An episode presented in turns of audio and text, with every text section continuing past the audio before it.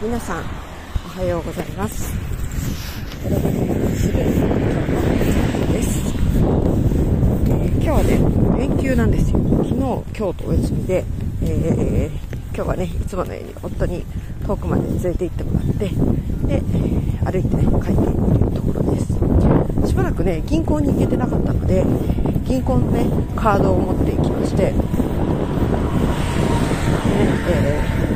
バイト代を下ろしてそれをねイオン銀行に預け直すということをしてきました。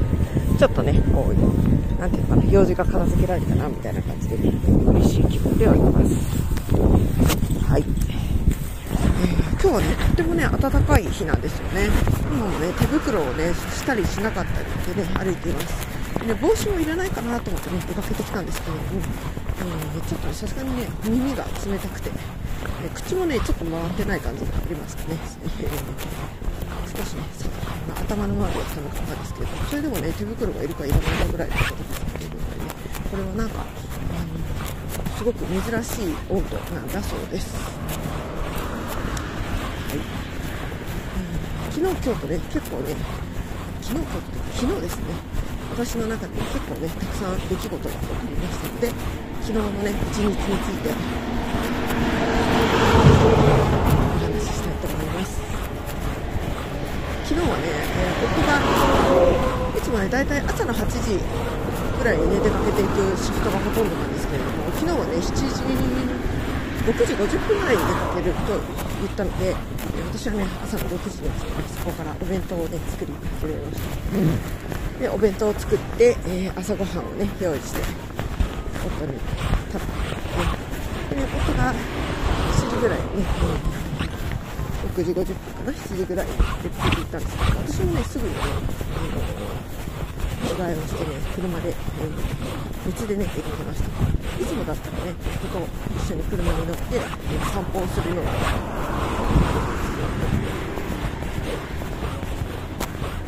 りえないんだけど、今ね、全然違う話だけど、灯油を配るか、ガソリンを配るね、タンクローリーみたいなそこで運転手さんが普通に制服の上に、えー、森に向かって走ってしまって、ま、別に東京といいっぱいあるのになんでこんなところでしかも会社のね、え、制服を着て会社のタンクローリーに乗ったままそんなことなかなか今の時代しなくないみたいなそんな感じがして。まさかこの人おしっこするんじゃないだろうなと思って見てたらマジでズボンをチャカチャカやっておしっこしたらめっちゃ私の経験がちょっとびっくりしてしまいましたただね私もね散歩しててねどうしようもない時森の中でおしっこするのはまあそんなないけどなきにしてならずですなんだけどでも会社もこんなに背負ってお仕事するってちょっと素敵な気がしましたなんだっけ？そうそう。私はね昨日の朝の7時ぐらいでね。7時半ぐらいかな？車に乗り込むわけです。でどこ行ったかというとね最近私がずっとねあのやろうと思っている、え洗車機問題ですね。洗車機に、ね、かけに行くのに朝一から出てきましたえー、洗車機を、ね、朝の7時にオープンするんですね。なので、まあ、朝一ぐらいに、ね、駆けつけたら、えー、久しぶりに、ね、洗車ができるんじゃないかと思って、行ったわけですよ。そしたら、まあ、あれですね、えー、到着するのが7時15分ぐらいだったのかな。なんですけどもうね、4台か5台並んでいて、早速に行列です。みんな考えることが一緒なのかなっていう感じです。で、そこに、行列に車を止めて、えー、とじっと先生が水をそれ見ようと目を向けていたんですけれども、えー、怪しい、ね、感じがしましたなぜならば洗車機の周りがねスタッフのおじさん。がこううろうろしていたん。です洗車機がね普通にスムーズに動いているのであれば普通にそのところに代わりの人がいないわけですよでしかもね洗車機のなん。か操作盤みたいなのを、ね、こうパカッと開けて何やらやってるのであきっとね洗車機が凍っちゃったん。じゃないかなと私は思いましたばらくね、お店の中ガチャガチャやってたん。ですけど、結局ね、こう、なんか事情を説明してね、すいませんって言ってね、みんながね、だんだんバックして、えー、次々とね、えーガソリンスタンドに出ていったので、私は、あ、調子悪いんですね、もうですね、と言って、えー、その後ね、家まで学校ぐらいしました。家にはね、7時半ぐらいには戻ってきていて、えー、何しとんねんって、無駄な散歩でね、それからね、私はね、急いでね、料理を始めました。まずね、椎茸のペペロンチーノ、油で炒めて、鶏肉油で炒めてお、塩をね、で、その次にはね、ラーター菜っていうね、中国のね、お酒的な料理です。これがね、どういう作るか、私のね、すごく大好きな料理ですけども、まずね、椎茸、その白菜の白いね、熟の部分を小指ぐらいの太さで、角切りというか、5センチ長さの1センチ幅くらいの感じでザクザクと切ってでそれをね、あの別にやってもやらなくてもいいんですけど私はねちょっとお塩をかけてしんなり水にってしますその後に次はねネギと千切りを作りますネギを千切りにしたものと一口大ですネギを千切りにしたものと生姜をね、薄切りにしたものを作ります。で、えー、フライパンに大さじ1杯油を熱します。で、そしたら、油がね、ちょっと高まって、唐辛子をね、パラパラっと入れて、香りを出します。で、唐辛子の香りが出てきたら、お砂糖、お酢をね、えー、砂糖は大さじ1杯、お酢は大さじ3杯ぐらいかな。ザーッとえフライパンに入れますでその後にネギとね生姜をその上からザザッと入れましてちょっとねネギと、えー、生姜を油とか熱いね油と熱い生姜の、えー、力でねしんなりさせますそしてその熱々のネギ生姜油を、えー、さっきのね水気を少し飛ばした白菜にかけて工程としては完成ですその後に、あのくね全体が馴染むまで置いといた方が美味しいので私はねそれを朝一で、作りましたでなぜね私がそんな朝からね急いで、ね、ご飯の準備をしているかといますと昨日はね結構ねやることがいっぱいありました、えー、まずねこの車検の検査のねネットを行ったんです人たちとね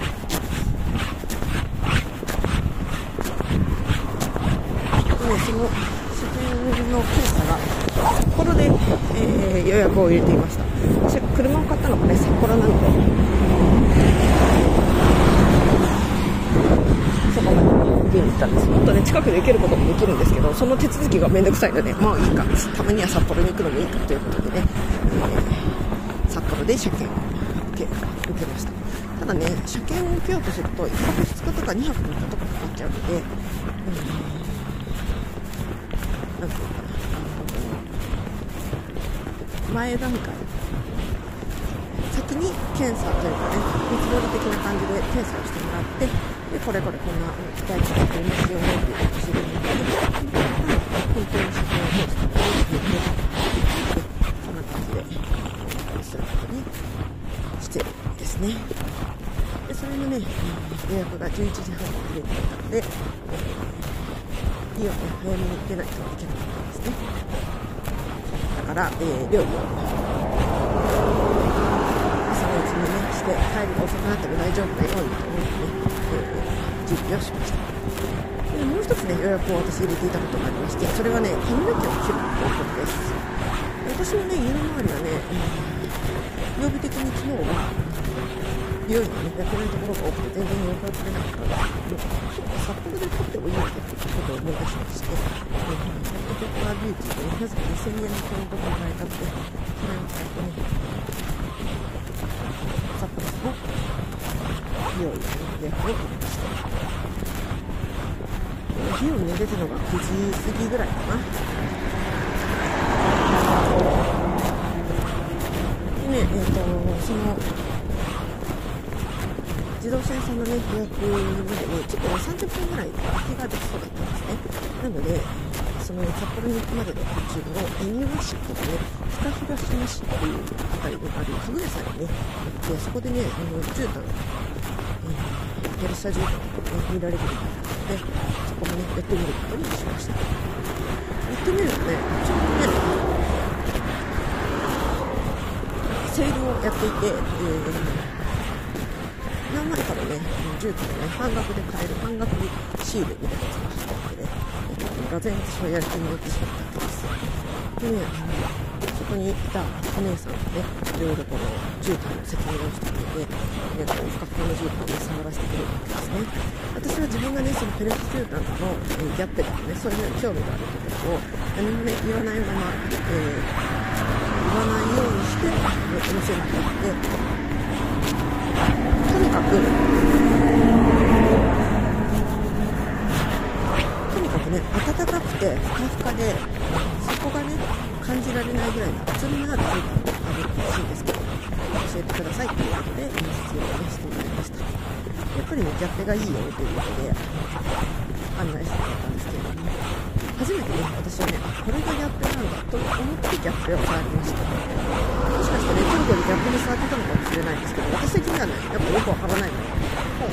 トルコカーペットですみたいな感じで触ったので、ギャップとして、ギャップに触る。これがギャップだと分かってギャップに触っていうのね、初めてですね。で、ギャップに触ってみて、あ、やっぱりこれが私の欲しいやつだ、となりました。うん、でね、長いことね、あのメルカリとか、それからヤフオクとかで、トライバルブグっていうのをね、結構見ていたんですね。なぜかというとね、私がね、トルコで見た絨毯で素敵だなと思ったやつが、赤い色を基調としたね、絨毯だったんですね。でそれが、すごく印象的だったので、なんかね、赤赤と思ってね、ずっと絨毯探してたんですよ。そしたらね、赤っていうのはね、トライバルラグっていう種類の多くて、これなのかなと思いながらね、赤い絨毯をずっとこうチェックしてたんですね。でもね、そこの私が適当室にはトライバルラグが置いてあるんですけど、私の欲しいはこれじゃないわってなりました。トライバルラグっていうのは結構薄手でパタパタした感じのね、仕上がりのものが多かったんですけれども、逆っていうのはね、1センチ、2センチ、毛足感がなくて、本当にこう、ミシッミシッとしていて、なんか本当に羊を触ってるみたいな、そんな感じでね、ふわふわってがあって、だよなっていうことでね、え、私はね、もうこれはギャップだなって、私の好きなやつはギャップなんだっていうことがね、分かりました。でね、えー、値段ですよね、値段はね、まあ本当にピンキリ10、安くても20万円ぐらいはするのかな。でそれがね、半額になってたりとかするんですけれども、えーまあ、定価だと20万円とかもう100万円超えるのがたくさんあって、ね、こんなね、あの郊外のね、そんなに別におしゃれでもない服屋さんに、あ、こんなギャップあるぐらいね、すごいね、あの種類が豊富だったんですね。結構私はね、グッときまして、なので、あのセールの目玉商品になっていた現金でしか買えない2万9800円でね、えーギャッペにね、釘付けでした。でね、色もね、私の好きな緑色だったので、もうこれでいいじゃんっていう。ね、そのね、ギャッペはね、安いだけあって、インドのギャッペなんですね。インドのギャッペっていうのは、料理ではなくて、手バタールというかな。機械、料理機を、料理機を使ったギャッペなのかな。でしかも、インドのギャップは、染料をね、化学染料を使っているので、ちょっとね、チクチクするというか、あんまりこう、こだわりもそこまでいいものではないです。っていうのをね、いろいろ聞いて、でね、ちょっとね、もう、すぐに時間になってしまったので、お店を出てね、私は車屋さんに行きまして、で車屋さんに車を預けて、台車を借りて、えー、美容院に立ちました。でね、私ね、久しぶりにあの髪の毛をね、短くしようと思って、昨日はね、日本に来たんです。えー、でもね、耳が隠れるぐらい長さがね、子供の昨日まではね、あったんですね。でも寝るときとかもね、すごいっ、えー、髪の毛をカットするの大変だし、ま、髪の毛を後ろに1本束ねて、で、顔を洗おうと思って、その髪の毛の先っちょのやつを顔に垂れて、そのパタッと落ちてきて、みんかこう、顔を洗ってる時にしてるから、髪の毛が手を出してくみたいなことがあって、これ、もうね、さっきってね、最近ね、コツコツこう、もう嫌だみたいな感じになってたので、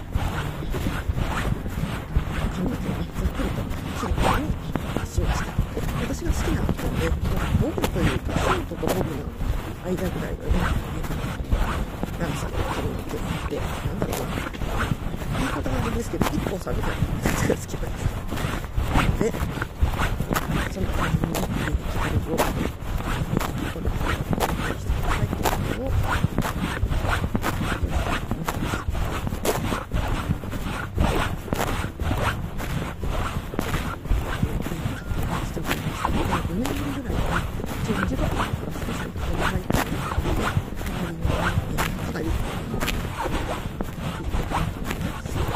低いレベルの少し上げられていただけたら、試合をしました。でね、結構ね、私、後ろのね、つむじがね、ちょっと流れてしまってね、悩みみたいですね。でそれをね、解消ができるようになったら、お願いしますっていうことで、すごくで、そこに冬に使ってショップをね、買って、えー、帰ってきました。でも、ニュースを買おうと思ったけど、あんまりね、現金が下がってるから、いなということで、ね、シャンプーだけ買って、えー、そこをね、後にしました。結構ね、なんかね、あんまりね、おしゃれな感じじゃないから、なんか、フランスとかね、アメリカの方とかなくて、フリップっぽいですね、ああいう美容切ってくれたお姉さんが私と同じで、年上な感じの人だったので、商売もしやすくなっております。かなり若い人とか、自分の金塊をする気が、最近しています。そこまでね、若い人ね、結構多いんですけどね。噂が出してすみませんでした。ちょっと年上ぐらいですね、特に多いです。だから気持ちがして好きだな。それですね。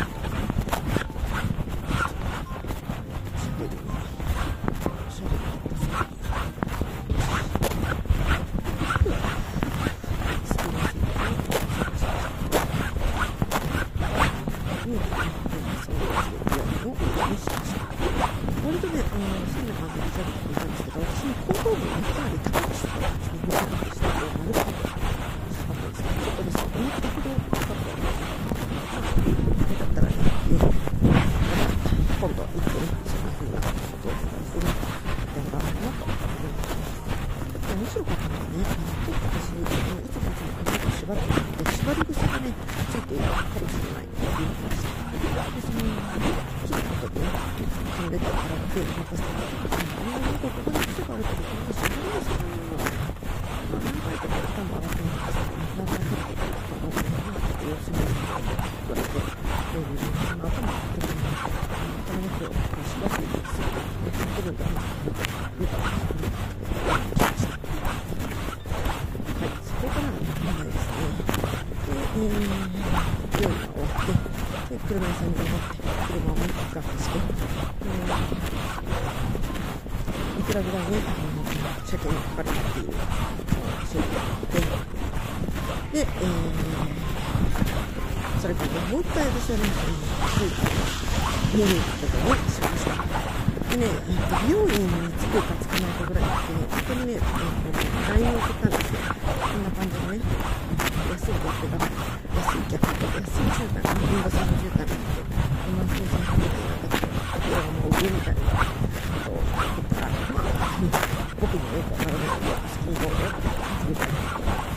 で、がぜん私はね、買う気満々になりまた。だね、まあ、のインド産のやつはね、まあ、逆的っていうのは偽物の逆なんですよね。本当にインスタンで作ったモデルの通りのね、タイプで草木染めのね、色を使ったのが本物の逆なんですけど。私がインドが好きだった逆風まあ、10代みたいな、そういう感じのです。ただね、私の大好きな、ね、緑色のね、グラデーションみたいな感じでね、色が、色がね、これがついて、そこがね、すごく最初からね、いいと思ってね。なんですけども、そこにね、あの、かぐやさんの方って言っちゃって、本当にいい曲がたくさんあるんですよ。30万。50万、100万円超えてるし、一番安くても、その20万円の半額になってるぐらいのが、100万円でね、買えるからが一番安いものでした。で、まあ、大きさ、私の大きさはね、200×20 とかね、200×2 メートルぐらいしかないんですけど、そこまで大きいのってあんまりないないのもあるしかなり高いっていう2 150ぐらいかなということです。はい、大きいですでそのぐらいのサイズねバルーチっていうのはもうちょっと薄手のカートなあるんですけどもそっちのねそれにいい感じして15度に超えてくるような感じ可能性なく15度に超えるような感じで多くなりますでもね、なんかね、これっていうバラがね、私のね、ここで見つけられなかったですね。一時は、10万円ぐらいかかる軽いつもりあの、なかったなっていうふうに思ったんです、でもね、100%私の好きなバラじゃなと思って、それに、あの、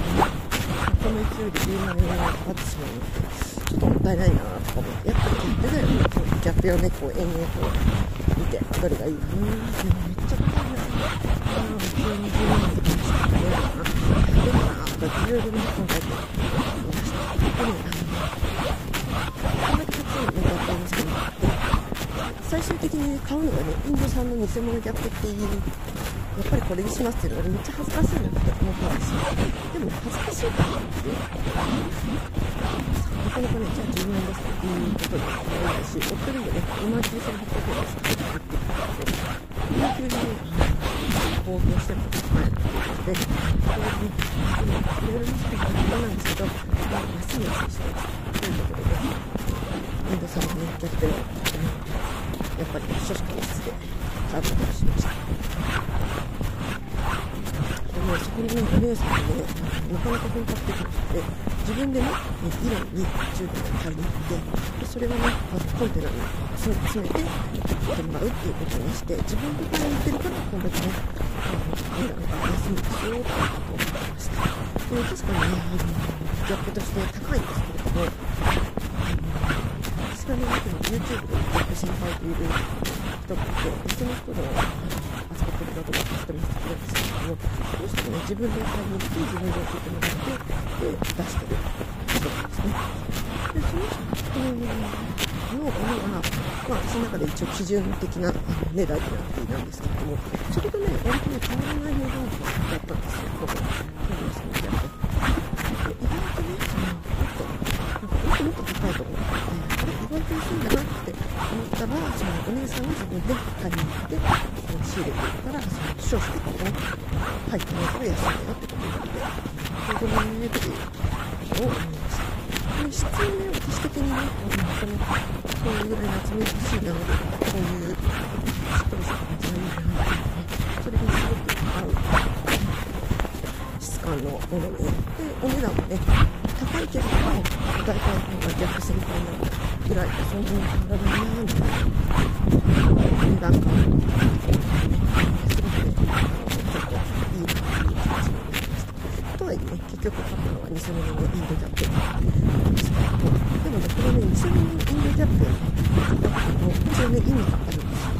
まずはね、失敗する可能性があるんですよね。なぜかというと、私のこのね、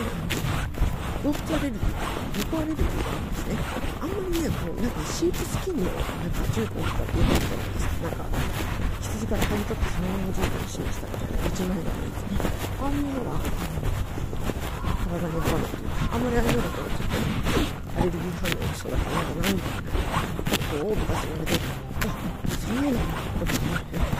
見せられないとしないと思ったんですけど、それについてね、本当にね、あまりにもこう、低能いいことがと、人のね、体が良くないっていうことを思ってまして、でそういうアレルギーが起きにくい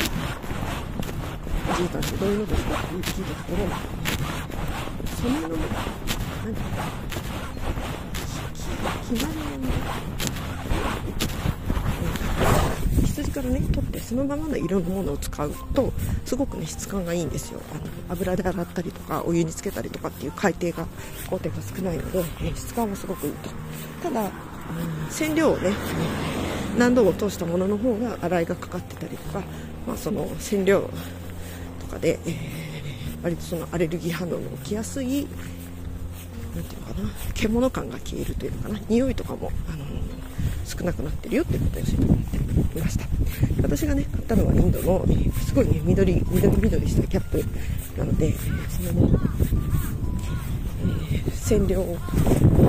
工程に入っていくっていうところも、まあ、夫のためにはいいのかなと思いました。失敗したしても、まあ、2万9800円だったら、まあ、許せるかそれをね、まあ、メルカリに出しても多分そんなに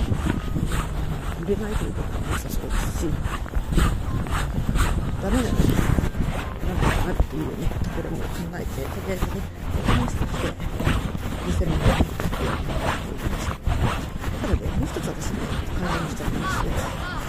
もう一つね、見ていたら、ね、これがいいんじゃないかって思えるものが出てきて、何かっていうとね、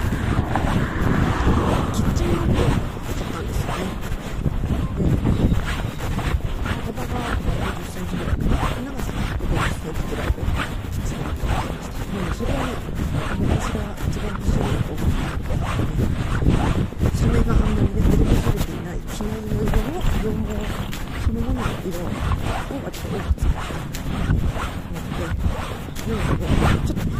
触りがねしっとりしてるんですよ。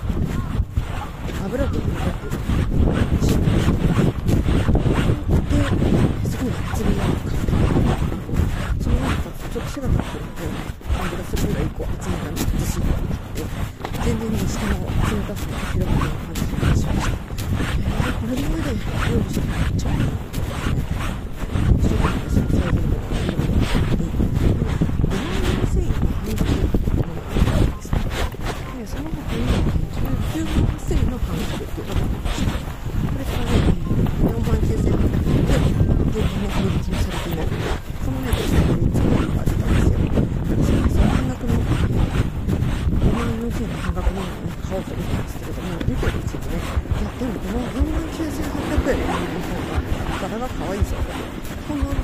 ちょっとした違いしかないんですけそういうふうにね、思えてきまして、